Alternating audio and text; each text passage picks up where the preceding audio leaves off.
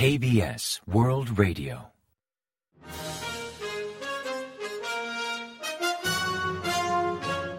Informativo de KBS World Radio. Bienvenidos un día más al informativo de KBS World Radio. Les habla Javier Castañeda y tras el saludo les avanzamos los principales titulares del día 8 de noviembre. Registran la oficina de varios altos cargos por la tragedia de Itaewon. La Asamblea Nacional interpela a la oficina presidencial. Jun se instala en su nueva residencia presidencial de Hanam-dong. Estados Unidos enviará a portaaviones si Pyongyang realiza otro ensayo nuclear según la agencia Kyoto.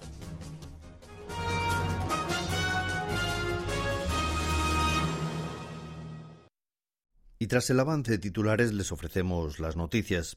La policía ha registrado las oficinas de varios altos cargos por la tragedia de Itaewon, principalmente entidades como la Jefatura Policial de Yongsan, la Policía Metropolitana de Seúl o la Oficina del Distrito de Yongsan. La medida llega después de que la policía presentara cargos por homicidio imprudente contra seis personas por el siniestro del sábado 29, como Im Che, previamente a cargo de la oficina de distrito, Chue Song-bom, jefe de la estación de bomberos de la zona, o Pak Hee-yong, al frente de la Junta Administrativa de Yongsan. El objetivo del registro es obtener posibles pruebas o datos de teléfonos móviles o computadoras, así como documentos sobre los protocolos de seguridad adoptados la noche de Halloween durante el trágico incidente en Itaewon que se cobró la vida de 156 personas. En tanto, la Asamblea Nacional llevó a cabo la primera sesión de control a la oficina presidencial desde la llegada al gobierno de Jun Suk-yeol, centrando las preguntas en la Secretaría Presidencial, la Oficina de Seguridad Nacional y el Servicio de Seguridad Presidencial. Kim De-ki, a cargo de la Secretaría Presidencial, avanzó que intentarán aclarar las causas y sancionar los posibles actos de negligencia en relación al incidente de Itaewon. Al respecto de Minju, el principal partido opositor, destacó el descuido de las autoridades y exigió la destitución del ministro del Interior y de Jung Hee-kung, el jefe de la Policía Nacional.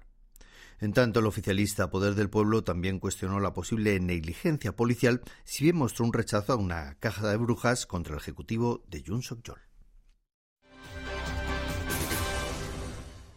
El presidente Yoon Suk-yeol y su esposa, la primera dama Kim Kyung-hee, ya están instalados en la nueva residencia presidencial en el barrio de Hanam-dong, antes vivienda del ministro de Exteriores. Los últimos tres meses siguieron en su domicilio particular hasta completar la remodelación, pues Yoon decidió convertir la antigua casa presidencial, Chongwade, en un espacio público para los ciudadanos. Dicho movimiento provocó el traslado de la oficina presidencial a la sede del Ministerio de Defensa en Yongsan y su vivienda hacia Hanam-dong. Ahora que la mudanza ha concluido, se estima que el viaje al trabajo de Jun se acortará a la mitad de lo que tardaba desde su domicilio particular, además de provocar menos atascos en el flujo viario. Según informó la agencia Kyodo, el martes 8 Estados Unidos enviará un portaaviones de propulsión nuclear al Mar del Este si Corea del Norte efectúa un séptimo ensayo nuclear citando varias fuentes internacionales, divulgó que Washington confirmó esa medida para aumentar su potencial disuasorio en colaboración con las Fuerzas Armadas surcoreanas y las Fuerzas de Autodefensa de Japón.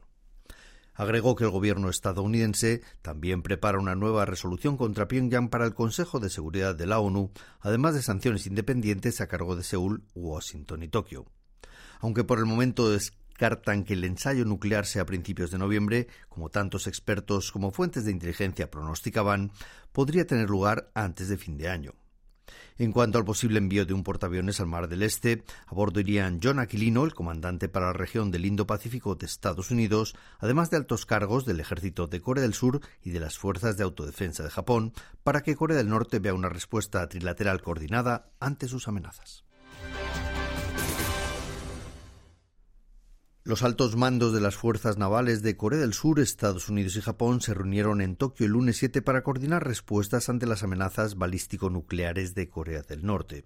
Al encuentro asistieron Lee Jong-ho, el jefe del Estado Mayor de la Fuerza Naval Surcoreana, Samuel Paparo, comandante de la Flota del Pacífico estadounidense, y Ryo Sakai, jefe de la Fuerza Marítima de Autodefensa japonesa. El debate trilateral se centró en reforzar la cooperación en materia de seguridad para contrarrestar posibles amenazas norcoreanas, para mantener las maniobras conjuntas de defensa como alerta antimisiles o simulacros antisubmarinos y para ampliar los intercambios de información al más alto nivel. Aprovechando que los tres coincidieron en la capital de Japón por el Simposio Naval del Pacífico Occidental 2022, un mecanismo de diálogo multilateral que reúne a los jefes navales de 27 países del Indo-Pacífico y que este año estuvo a cargo de Japón, aprovecharon para reunirse. Washington ha criticado a China y a Rusia por secundar a Corea del Norte en lugar de condenar sus ensayos balísticos como miembros permanentes del Consejo de Seguridad de la ONU. Según explicó en sesión informativa Ned Price, portavoz del Departamento de Estado estadounidense, todo integrante del Consejo de Seguridad tiene la obligación de defender la Carta de Naciones Unidas y los valores que promueve dicha entidad, si bien China y Rusia muestran una actitud negligente e incluso obstruyen los esfuerzos de la comunidad internacional para que Pyongyang asuma la responsabilidad de sus provocaciones. Destacó que ni Beijing ni Moscú tienen intención de condenar con objetividad los ensayos de Corea del Norte, por los motivos que sea, pero Estados Unidos seguirá insistiendo en que secundar a Pyongyang no reportará beneficio alguno.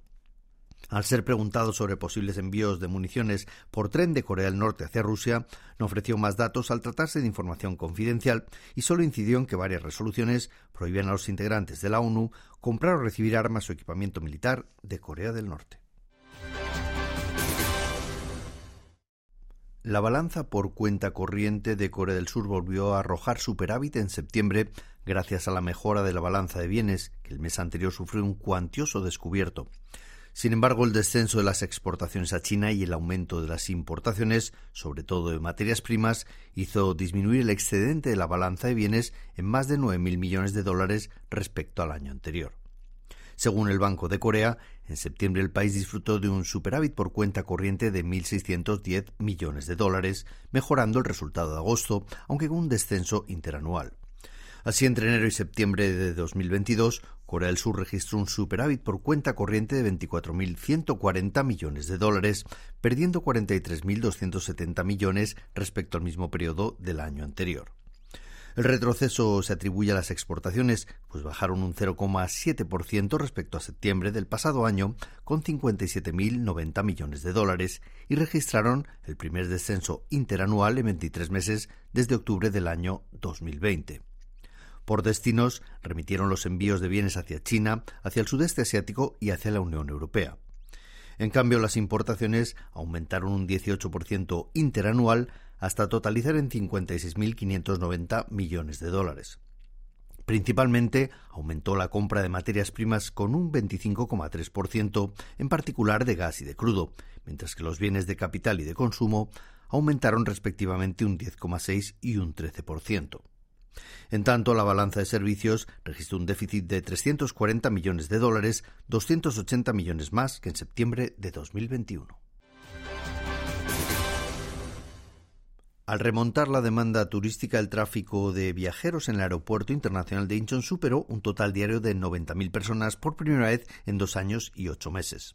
Según datos ofrecidos por el aeropuerto, el 6 de noviembre pasaron por dicha terminal 93.251 viajeros, diez veces más que las 9.093 personas contabilizadas el 1 de enero de 2022. La última vez que el tráfico diario en Incheon superó los 90.000 pasajeros fue el 24 de febrero del año 2020. La mejoría se atribuye principalmente a la supresión de restricciones para viajar internacionales en Japón y Taiwán, que copaban un 24,6% de la demanda turística a Corea del Sur antes de la pandemia. Con la tendencia mundial de relajar las pautas en viajes internacionales, en octubre el aeropuerto de Incheon recuperó un 40% del tráfico registrado en octubre del año 2019. Y ahora pasamos a ofrecerles el pronóstico del tiempo. Para el miércoles 9 se esperan cielos nublados en todo el país, salvo en el sur y en la isla de Jeju, donde estará despejado. La temperatura marcará entre 1 y 11 grados centígrados de mínima en la mañana y entre 15 y 21 grados de máxima por la tarde, con una diferencia térmica de entre 10 y 15 unidades según las zonas. La calidad del aire será regular, aunque llegará a nivel malo en Seúl, en Chuncheon y en Cholla del Norte. Y a continuación comentamos los resultados del parqué. Los extranjeros impulsaron el martes 8 el COSPI hasta llegar a 2.399,04 unidades, con un aumento del 1,15% respecto al día anterior, que en algún momento de la jornada superó la línea de los 2.400 unidades, alcanzando dicho nivel por primera vez en dos meses desde el 15 de septiembre. En tanto, el COSDAC, el parque automatizado, ganó un 1,83% respecto al lunes hasta culminar la sesión en 713,33 puntos. Y en el mercado de divisas el tipo de cambio disminuyó 16,3 unidades hasta cotizar la moneda estadounidense a 1.384,9 guanes por dólar al cierre de operaciones. Y hasta aquí el informativo de hoy. Gracias por acompañarnos y sigan en la sintonía de KBS World Radio.